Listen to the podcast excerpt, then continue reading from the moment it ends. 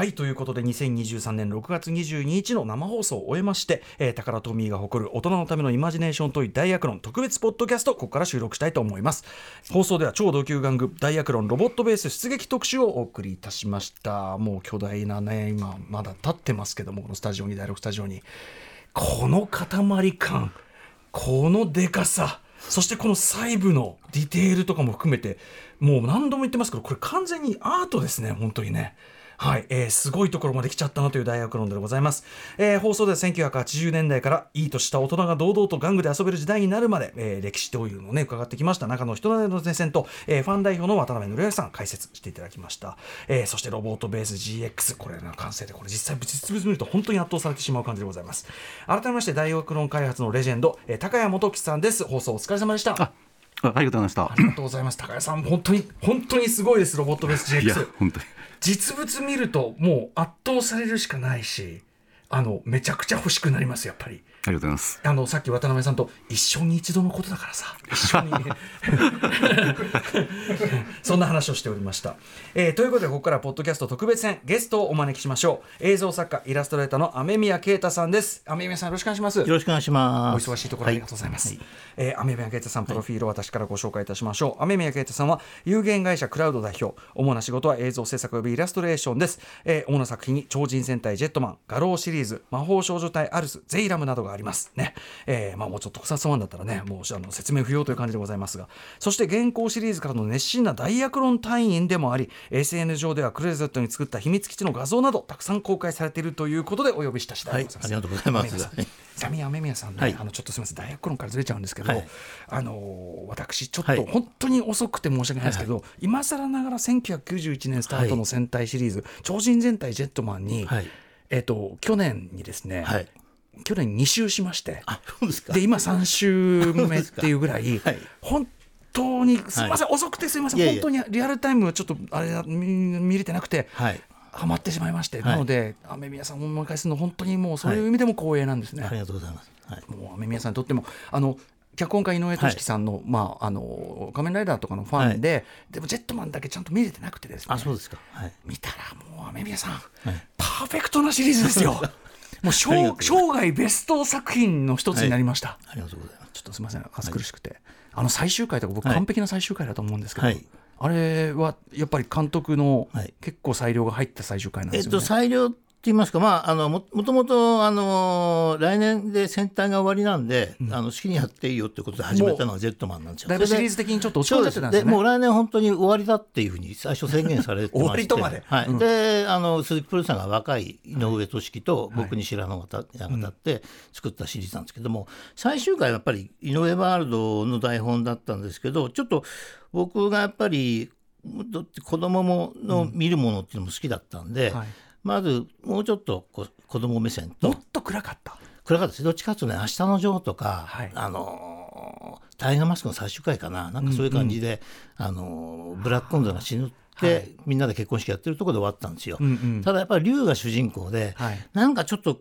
救いが欲しいなってところで、はい、それであの龍の目目線の先にあのリエがいると、うん、マリアじゃなくて、リエがいて、そこでふっと微笑んで笑うっていうのをちょっとあの現場で撮ったんですけど、まあ、うんうん、ももちろん役者さん呼んで、はいはい、あの撮らせてもらったっていう感じなんですよね。はい、これすみませんね、ジェットマン見てない人には説明が必要な話かもしれないけど、はい、あのそこのそこで改めてあの名曲「心は卵」のイントロからかかりたじゃないですか。あれは狙ってやりましたね。これがもう完璧ですよね。あのイントロが不思議とその結婚式っぽいっていうか。それも生きてて。あのイントロがすごく良くてあの影山さんがあのやってる曲なんですけども、はい、イントロがねテレビ CM 使えなかったんですよね、ね。うん、だからイントロどっかで使えないかなっていうのはずっとあって1年間、はい、それで最終回に使うっていうので撮っといたんですよね、はい、そこでだから、あのちょっとこうあのイントロが流れ出してで過去の名場面が流れてエンドロールってとこで、もう私もうすでに2週目の時点でもうあのもう体が溶け出すほど泣き散らかして、はい、はい、もう傑作シリーズだと思います。す。いません、はい、高橋さんごめんなさい。なんだこいつってね。す。いません。さあということで、今日は大学論のお話でございます。で、えっ、ー、と雨宮さん伺いたい。のは、大学論現行シリーズつまりその再起動してからのそうですね。あのー、昔の大学論もいくつかは持ってるんですけども、あまあ、ちょっと、あのー、もコレクションということじゃなくてやっぱりちゃんとあのコレクションというかあの遊ぶようになったのがリブートからですね。これあのもともと何個か持ってたっていうのはその要するにあのそういう玩具としていろんなものを買ったりはされてる？あのーちょっとあ一部あの僕は言ってるんですけど過去20代の頃、あの玩具デザインの下請けの仕事やってまして試作屋さんから。それはその名前出さずに名前は出てないですね、あのマシンロボとかですね、あと、えー高田さんのやつもあのこれ、ちょっとフィニッシュしてくれってことで書いたりとかしてる時期があって、それでその頃よく資料で玩具買ってたんですよ。それで宝の玩具とバンダイの玩具の差とか、はい。あなんかそういうのとかをちょっと学んだ時期があったんで、なんかそこぐらいですね、玩玩具好きっていうよりはその変形玩具が好きという。うんうん。はい。当然ねあの手掛けられてる作品それこそジェットマンとかでも変形っていう要素はねそうですね、変形、あのあれもあの変形失敗っていうのを途中で、ねえ。合体失敗っていうのをやったりとか。とかねあの、ええ。一旦合体したのがもう一回ばらけてね最後の決戦とかねあれはナイスアイデアですもんね。とかすみませんねあの特撮の,、あのビルの間ねこうやってはい。こう主観でこうやるショットとかあとガラビルのガラスに反射するショットとかああいうのもすごいですよね。すみません。ジェットマンの話、はい、あれも撮るの大変だしょうしねもんね。はい。はい、というまあそじゃあその頃はまああのあくまで仕事上のあれで。そうですね。仕事の一環としてのロボット玩具っていうのがあったんですけどやっぱりまあこの年になってくると一周回ってなんだろうな。あの本当に怖怖いものよりも、こうちょっといかにもロボットっぽい玩具っぽいものが、こうほっと安らげるようになって。なんか雨宮さんの作品ってちょっともうちょっと生物的なっていうか、そうなんですよ。ぐにょっとした、ええ。ぐちょっとしはいたはい。ものが多いですもんね。多いですね。だから僕自分の作品で作るものとか自分が書くものはあんまり部屋に置きたくないんですよ。あ。そうちょっとおどろおどろええしさが。置い置いてないですよ。だからあの僕の作品のオブジェは部屋に置いてないです。まあガラの頭は置いてあるんですけども。大体あのほとんどトランスフォーマーとかダイヤクロンへほとんど僕の作品にない世界観どのものどちらかというがと直線的なね。そうですね。雨宮さんってやっぱ直線のイメージありますもんね。曲線的なデザインとかねね。やっぱゼーラムとかも、へえじゃあちょ割とこうガキッとしたメカチックなはい。もの。もうダイヤクロンがもう一番理想ですね。もともとそうい。う例えばあねもともとミリタリー的なものを好きとかそういうのはあるんですか？いやえーっとねそう、まあ、嫌いじゃないですけどそんなにあの詳しくないんで、ほとんど僕上っ面ばっかりなんですよ知識っていうか。だから。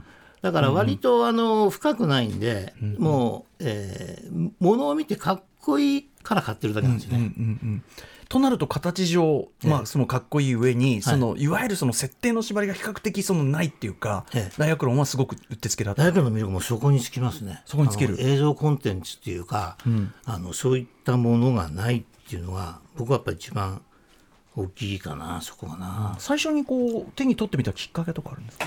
手に取ったのはあのもちろんまあもともとあのトランスフォーマーのおもちゃずっと買ってまして、それであのリブート版のあのダイヤバトルスでしたっけ？最初のやつが,、バトルスですね。が出るっていうんで、はい。それから買い買うようにしたんですよ。はい。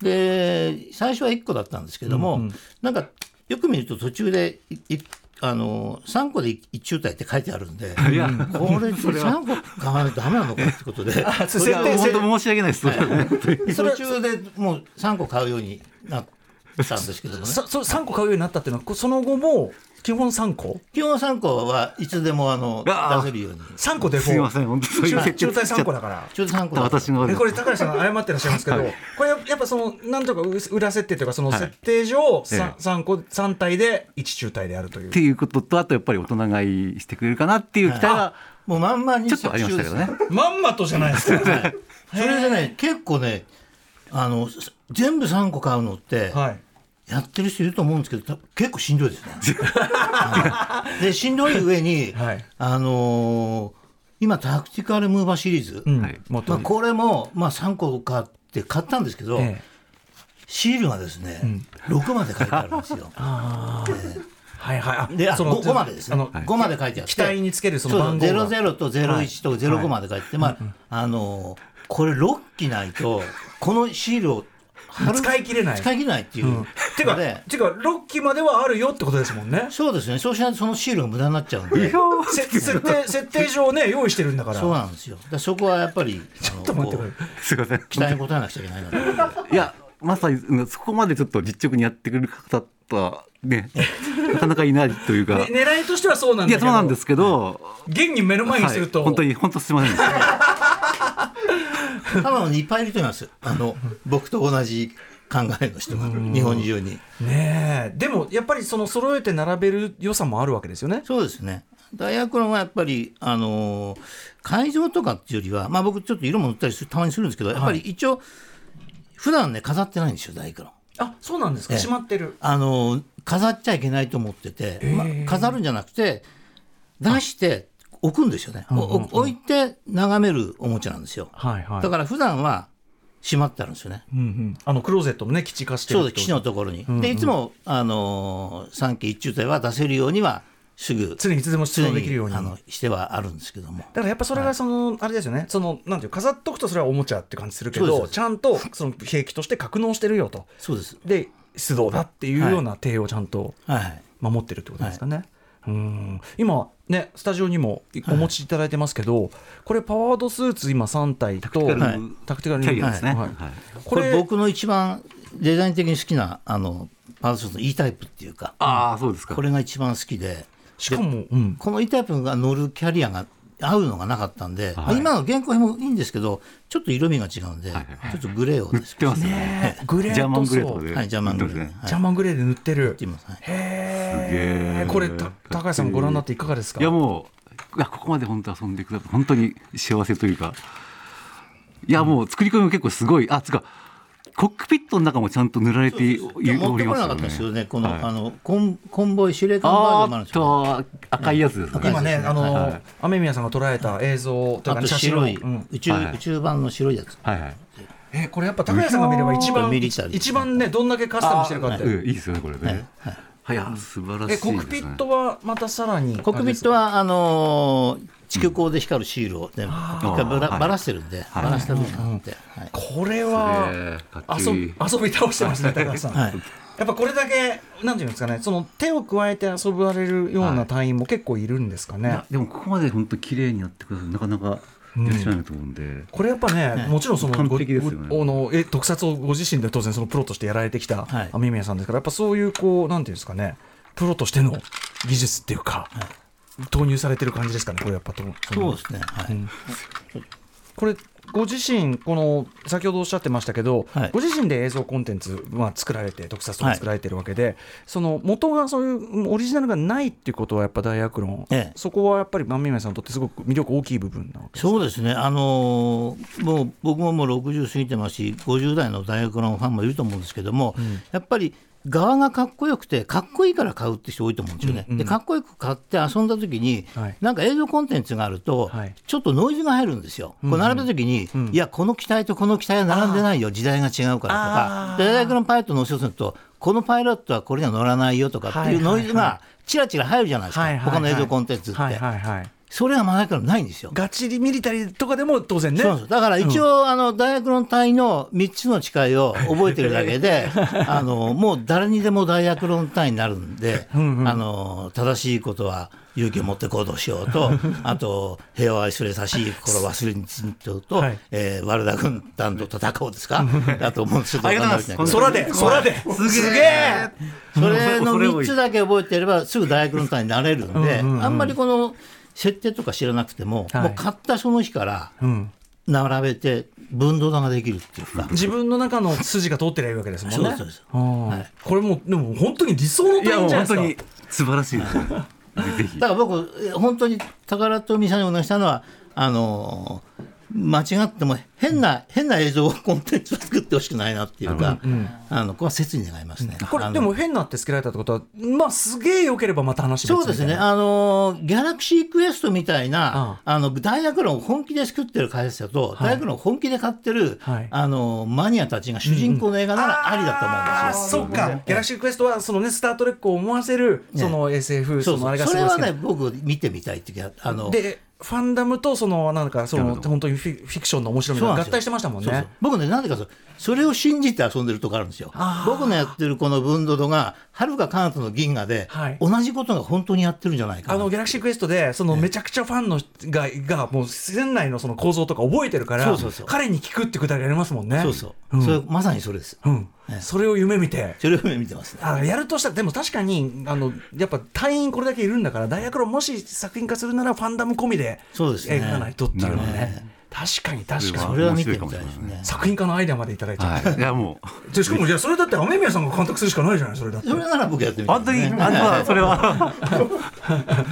話が割と本格的な話が動き出しちゃった逆にそのはい元に下手なコンテンツあると要するにご自身も作り手だからそこもなんていうか純粋に楽しめなくなっちゃうところもありますよね。よね。あのどうしてもこう映像作品とかがあると、なんかそのこう邪念が入るっていうか、はい。自分ではおもちゃは好きに飾って好きに色塗って、塗っても塗らなくてもし楽しめばいいんだってどっかあっても、はい。やっぱ映像コンテンツとかそう資料本があると、うんうん。どっかノイズというかこう違うよ、違うよっていう なんかおマニアであればあるほど、はい。その違うよって言ってくるうんうんうん。ささやきがあるんじゃないかなって気がして。ご自身も作ってるから多分ねそのち違うようななんかなんか想像がつくっていうことがありますもんね。んですよ。えやっぱちゃんと作品内整合性っていうのがあるから。そうなんですよ。大学論はそういう意味じゃそれがなくて逆に言うとこうものすごい懐が深いっていうかあのー横にトミカが置いてあってもありだし、うんうん。あとプラレールがあってもありだし、はい。ゾイドがあってもありだし割とね、はい。ガチッとは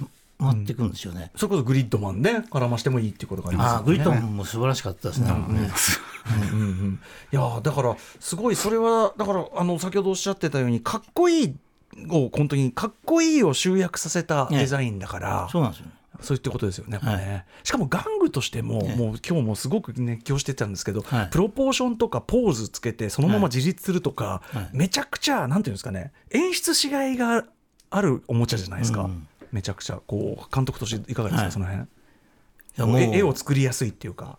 そうですね。あのまあ本当にあのスマホで撮ってて楽しいというか。写真をねそのいっぱい捉えてるっていう、はい。やっぱそこまでセットですか？そうですね。僕はあの 並べて、あの引き出して並べて、はい。でスマホで撮って、ええ。あのっていうとこまでで、あのワンセットというか、うんうん、わかります。僕もでもその最近やっぱり大学論のポーズでこれ最良の角度これだなみたいな。でこえ。えう撮ってでちょっと色とか調整してこうやってやって、かっけーみたいな。結構本格的な絵になりますもんね。そうですね。うん。やっぱりその映えもするというか。そうですね。でもあの本当にあまり専門的な特殊なカメラじゃなくてもスマホでやれる範囲で、うんあのやるっていうのが醍醐味ですね。もう今やだって雨宮さんのねその上げるやつが凄まじいっていうんでそれでまあお呼びしたとこもあるんですけどもこれでも3体ずつ買っててはい。収納とかってそのおどうしてるんですか？その収納はあのクローゼットの下の方の段があのあって、まあ、撮影スペースとあと下の方の段に全部あるような感じで、でもどんどんどんどん増えてっちゃうじゃないですか。増えてますね、ん。はい。そのあたりはその要するになんていうか家の中のその収納限界みたいなのがあると思うんですが、はい。い、かがですか？その収まりきらなくなったりしないですか？収まりききらないのはもう本当にえダイアクロン以外のものはもうほぼほぼこうちょっとこうええ。うちうちからし上げたりとか なくなったりとか。追い出してるわけですねやっぱ追いね出してますねそれはね。でもね。分かる気がするのは、ね。飾ってよし遊んでよしだから、ねこっちの方がやっぱそのなんていうか使ってるからねって感じありますよね。そうですね。であのまあ触れるっていうのもあるし、うん、あとなんだやっぱりストレスがないですね。ストレスがない。うん。あ僕が理想としてるおもちゃにすごく近い近いっていうか、まあ、ほぼ完璧に近いんですけど、ん。まあ、組み替えなくて変形できるっていうのとあ。あと差し替え、僕差し替えが嫌いなんですよ、差し替え欲しいと思ってもえ。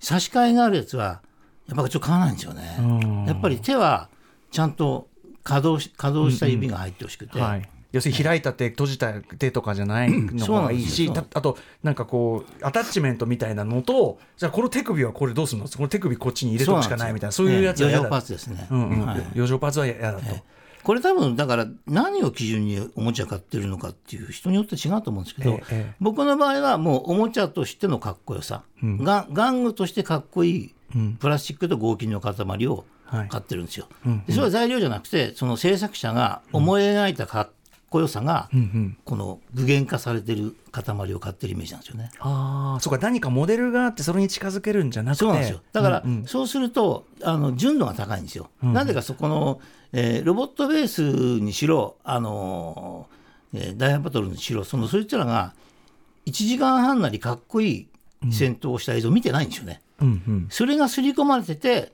買うんじゃなくて、もう、このまま買うんですよね。うんうん。だけど従来あのアベンジャーズとかは、うんうん。やっぱアイアンマンの活躍を見て、はいはいはい。4作5作の活躍を見てフィギュア買うじゃないですか。確かにで買っても、ね。あの結局劇中のポーズ固定みたいな感じにしちゃったりしてそうなんですよね。ありますよね。劇中してないポーズ、だからさっきのまあノイズですよね、はいはい。劇中してないポーズあんまりなみたいになってきちゃって、ありますもんね。結局ただの再現だもんねそしたらね。だったら映画見ればいいじゃんみたいな。そうなんですよ。うん。ってことは本物じゃないんですよ。はい、これはこれですもんね。これはこれが本物なんですよ。うんうんうんこれがもうあのー宇宙にあるダイアクロンという物体のうんうんうんオブジェの本物であって、はいはい。あの原作コンテンツからの、ん。えー商品化じゃなくて、うんうんこれがもうあのオリジナルでオリジナルなんですよ。本当ですよね、ええ。それを考えるとね、はい。あのもうなんでかというとね大学の高いじゃないですか一パッと見やっぱり、うんまあはいまあまあ高くないという理由を自分の中脳内で こう これは高くするためにこれは高これはくない。んだと。うんうんうん、であのガンプラを買ってくるとかか買ってきて組み立てて色塗る時間、うんうんこの時間がやっぱりギュッとお金に換算すると短縮できてる。短縮できてると、そうするとすごく安く感じるんですよね。ありがとうございます。その発想は素晴らしい。ねねえでもうんまさにあの高谷さんたちが意図された、まさにそれっていうか。本当に、ええ、もうドストライクなうんうんうん。遊び方されてるんで。本当に満点のタイミングですね。あと、あとは、まあ、まあ、大変もうみんな知ってると思うんですけど、やっちゃいけないですけど、ちょっと分解しすると、うんうん。ここモールドいらないんじゃねえのっていうところに、あ。あの、モールドが入ってるんですよ。はいはいはい。見えないところにも。見えないところに。うんうんうん。これはね、やっぱなんか、古代からのなんかのメッセージが、本来必要がないところに。本来ね、ここにモールド入ってる必要ないんじゃないかっていうのは、うんうんいやでも作る上ではそこにあった方が、はい、で心も入る。もでもあのけれみのある模様にする必要はないですよね。まあそうですよね。あの強強度的に、はい。あのなってればいいだけで。あまあそうですけどね、ええ。本当はね。え高谷さんこれはななぜ？いやでもやっぱそれでなんかちょっとがっかりさせたくないっていうか肉向きのねなんかこそうあれで。肉抜きのつまり隊員がうん。いつか手術上はしてないけど分解する日が来てくるかもしれないと、あるし、うん。はい。そういう本当にあそれこそ塗装し直すような人はね一旦ばらしたりもするますもんね。のめり込んでほしいので、そこでなんかそういうなんか一旦ね冷める発見冷めるようなしたくないそれね一回発見すればあともう分解しなくていいんですよ。あ。一回発見発見してそれが脳内にインプットされるとあるはずだ。この物体の裏にはそういうモールドがあるっていうのがもう確信としてあるからなるほど。それを考えると安くないんです。あ 高くないんですよ。高くない高くない。はい。しかもだからトランスフォーマーと一番違うところがそこですね。うんうんうんうん。とでも高橋さんが込めたメッセージめちゃくちゃ受け取ってるじゃないですか。本当に、ええあありがたいですね。すごすぎですね。でもあの僕以外にいっぱいいると思いますよ、それは。うん。あの、実際隊員として遊んでる人は実感できることだと思うし僕も遅まきながらだけどやっぱ実際に持って遊んで僕も写真撮るけど、ええ。そこまでやっていくと本当に今おっしゃったこと全部わかりますすごく。えうん。いやーということで、ね、ものすごい最強最高級ファンがはい。来てしまって、さああともう一個だけ、はいはい。あの魅力でね、ええ。言って言いたいのはやっぱり大学論のも白さって今ツイッターとか SNS があるからかもしれないですけど、閉じない面白さと閉いうかじない。うん。僕もあの並べて写真撮ったりしてるんですけど、はい。人のやつも楽しいんですよ。あの他の人があのビルドしたりとか、このパーツつけたりとか、あと並べ方とか取り方とか、はい。なんか人のこの大学論ものは同じなんですけども、はい解釈が違ったりするのを見てて面白いっていうか多分他のなんだろうな、コンテンツだとどっちかというと敵同士になるはいはい。たりするじゃないですか。俺ね俺のが俺の,、あのやつが出来がいいとか、ここまで作ってるっていう感じでマウント取る感じするじゃないですか。はい、あとそんなの持たないねとかね。そうそう、でも隊員同士って割とあこういうアプローチがあったかっていうところで、はい。なんだろうなすごく戦争をモチーフにしてる玩具なのに、うんうん。すごく平和的な思考だなっていうところが、うんうんうんうんあのまあ大学の魅力かなと僕は思います、ね、むしろその異なる発想っていうのそのを聞いてあもうそんなのなんそうなんですよ。だみたいな。そうそうそう。はあ。だからそれはやっぱ遊び場としての余地っていうのをちゃんと残してある大学論ならってことですよね。あと本当に人によってその大学論の取り方が違うので、んうん。まあ、一種の鏡みたいなものだと思うんですよね、うんうんうん。自分の。はいはい。だそれがそれぞれ違ってくるっていうのはすごく面白いし、まあほん本当にそうやって遊んでほしいって思って作りましたので、はい。設定とかもね。はい。そういうこと本当に光栄ですね。しかし雨宮さんの理解度とハマり度の高さってねすごい。はい。でもこれちょっと今話伺って心配になったのはこれ、ロボットベース GX まさかこれも3体いくわけじゃないですよね。まあ、これもこれ母線だから。そうですね。母線3体はいらないでしょだって。いやでもやっぱり3体とは限らないでしょ説明文書を見て三体とは限らない。各地に各地に配備されてるって書いてありましたよね。書いてありましたよねそうですはいあの複雑なこと書けないじゃんもう。簡単がいるんですねこれも。ええ。かあのいいろんなところに各地配備されてるって書いてある大簡単がいるんで。確かに、あのああの月あの塗装もさ月面バージョンとか水,、水中のやつとかあったりしますからね、確かにね、いろんなこと考えたらそれは別バージョンもあってもいいのかもしれないですけど、でもでもそれを全部揃える必要はないっていう、ね。雨宮さんの負担にならないように今ちょっと 高橋高橋さんが気を使い出しているっていう。こういうところありますよね。あとなんか写真の撮り方はやっぱり映像のプロとして、はいこうコツとかこだわりとかってありますか？えっともうこだわりはもう徹底的にローアングルっていうか、あの隊員の目線で撮るっていうのが一番いいですよ、だからもうスマホのレンズ一番ギリギリまでにして下にして、それで煽って撮るっていううんうん。のがあの一番かっこよく撮れるんじゃないかな確かに。スケール感出して撮ると、スケール感って意味ではこれどうですか？ロボットベース GX ね。ロボットベースこれ結構あれですね。撮るの難しそうですね。あ撮るの難しそう。うんうん。でも、うん、早く撮ってみたい見せあんまり今見ないようにしてるんですけどああそうなんですか。なぜかというとあの、えーうちに配備されるのは来年の2月なんで、うんうん。この機体はうちの機体じゃないんですよ。ああそう。あのあ本物がね。本物ではないんですよ、ね、ああそうかだからかそうかそうか。あの事前にねええ。こう、あれあれが欲しいななんてものがない方がいいんですよね。そうですね。あのまだ配備されてない機体なんでちょっとこれはあんまり見,、見ないように。なるほど。屈折がやばいわ。はい。でもね、もうめちゃくちゃ欲しくなりますよね、やっぱりね。はい。えーあとですね、えっ、と雨宮大変から見てこういうアイテムがあったら最高とか欲しいなとか思ったやつもありますか？やっぱ欲しいのは隊員のバリエーションが欲しいですね。あの隊員のまあクリアのパーツスーツあったんですけど、はいクリアのパーツスーツについてた隊員がクリアじゃなくてグレーだったんで、クリアってやっぱ規制難しいんですか？いや成あの一回だけグリッドマンでやったんですけど、はいあのあります。透明体ありましたまあただ調整が結構ね、あのはい。え金の圧力とかちょっと変わってくるんで、関節が緩くなる可能性がある赤いクリアでしたっけ？赤いクリアです。そうですよね。ええあの完全なクリアが欲しいんですよ。ああなるほど。あそれはスケルトンできるけど、はいはい。それをぜひ わかりました。え、技術的にやっぱりその完全透明っていうかスケルトンにすると、ええその成形のなんていうんですかねあれが違うんですか？ああの素材がちょっと違ってくるんで、うんうんはい。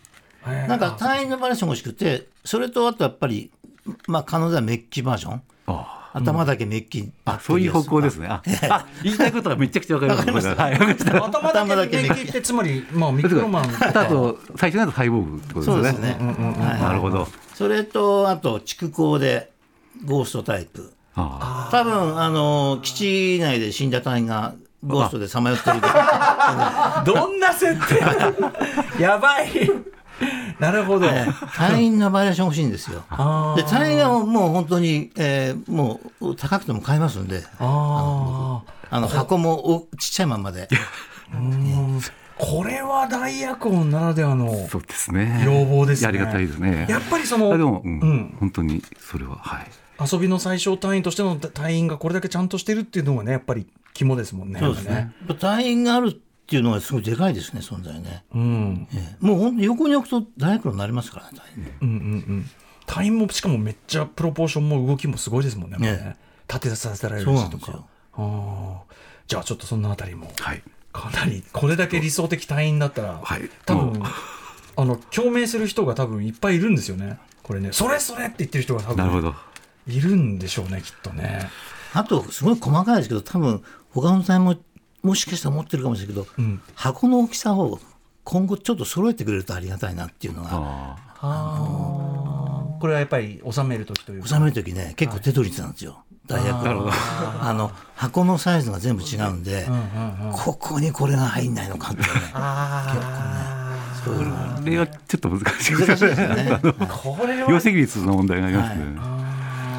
これでもやっぱりそのコレクトされてるはい。方のリアルな声ですね、そういう問題があるのか。極力なんかこれとこれをね、あのこの並べると一緒のサイズになるとかっていうのをやろうとしてるんですけど、テトリステトリス考えてくれてるんだですけどやっぱりちょっとあの大きすぎるとやっぱりね、あの法律的に問題あるとかってありますんで、そういうことでですね。なるほどなるほど。でもそのやっぱあれですか？あの高橋さんから聞いても、はい、思わぬ角度からのって感じですか？いや本当にそこまで考えていらっしゃるとは本当に、うん、いや恐縮ですっていうですね本当に。すごすぎです。名誉隊員としてぜひ。名誉隊員ね。あとそれをあとそのなんていうか別に長編とかじゃなくても、なんかそのそれこそなんかあのオープニングぐらいの感じ、ジェットマンオープニングぐらいの感じで、なんかそういう雨宮さん監督のやつとか。あったら最高かなって気もしますけどね。あの本当になんかなんかそういう運動っていうかそれをなんかその切り取ったような感じの映像だったらなんかなんか、ね、みんなそれぞれ違うんですけど、うん、まあそういうのあってももう枝葉の部分というかね、はい、それではちょっと見てみたいですよねそういう映像。フィルム撮りでやってほしいなって勝手なすごい勝手なこと言ってますけどももう もうみんながいろんな角度から勝手なこと言ってるみたいになってますけど。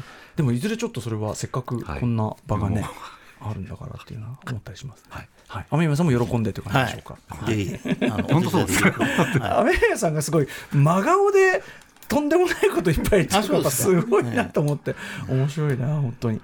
はい、えー、では最後にですね、はい、雨宮さんが思う大学路の魅力というのを最後にちょっと一つもう一回まとめていただけますでしょうか、はい、あのー、やっぱり一番の魅力はあのー、手にして見るだけで、うん、あのー、疲れが取れると言いますか、うん、でかっこよさの塊なんで、はい、えー、な子供の頃こういうかっこいい玩具で遊んでたな。でもそういうオタクでもマニアでもないっていう人が、はいはい、多分一番スッと入ってくれるのが、うん、まあ、箱開けた瞬間からもうすぐ遊べるんで、うん。うん、あの色とかも塗らなくて、はい、で結構強度もあるし、うん、緻密な作りなんで、まあ、あのぜひ触ってない人に僕はさあの実態触ってほしいなって、うんうん、はい、はい、思います僕も思います。なんかあのみんなが思ってるよりそのだからそのあなたの思ってたあの感じができんのよみたいな。そうですね、はい、しかもそのなんかこうデザインとかも余計なことしてないのよみたいなとかさ、うん、こういう形のが欲しかったのよみたいな感じですもんね。そうです。あの流行りとかそのと全くない、うん、もう根源的なかっこよさなんでデザインが。うん、うん、本当そうですね、はい、はい、ということでえーと、本当に理想の隊員ぶりというのを改めて見せつけていただきました、はい、えー、雨宮啓太さんでございましたそして、えー、本日ね高谷さんも本当にあの本放送の方からもありがとうございます。とにかくロードベース、はい、GX、はい、あの完成おめでとうございますというかあの、まあ、これからね発売はこれからですけども、はい、あの完成とかね上の方は。あの改めて本当にお疲れ様でした。今後も楽しみにしておりますんで。頑張りますんで、はい、この番組もちょっとまた定期的にぜひぜひご報告ちょっとなんかお待ちしておりますので、よろしくお願いします、はい、ということで、えー、皆さんありがとうございました。アフタースクジャンクション宝富大学のオフィシャル企画スペシャルポッドキャストをお送りしました。雨宮啓太さん高山元樹さんありがとうございました。ありがとうございました。ありがとうございました After Six Junction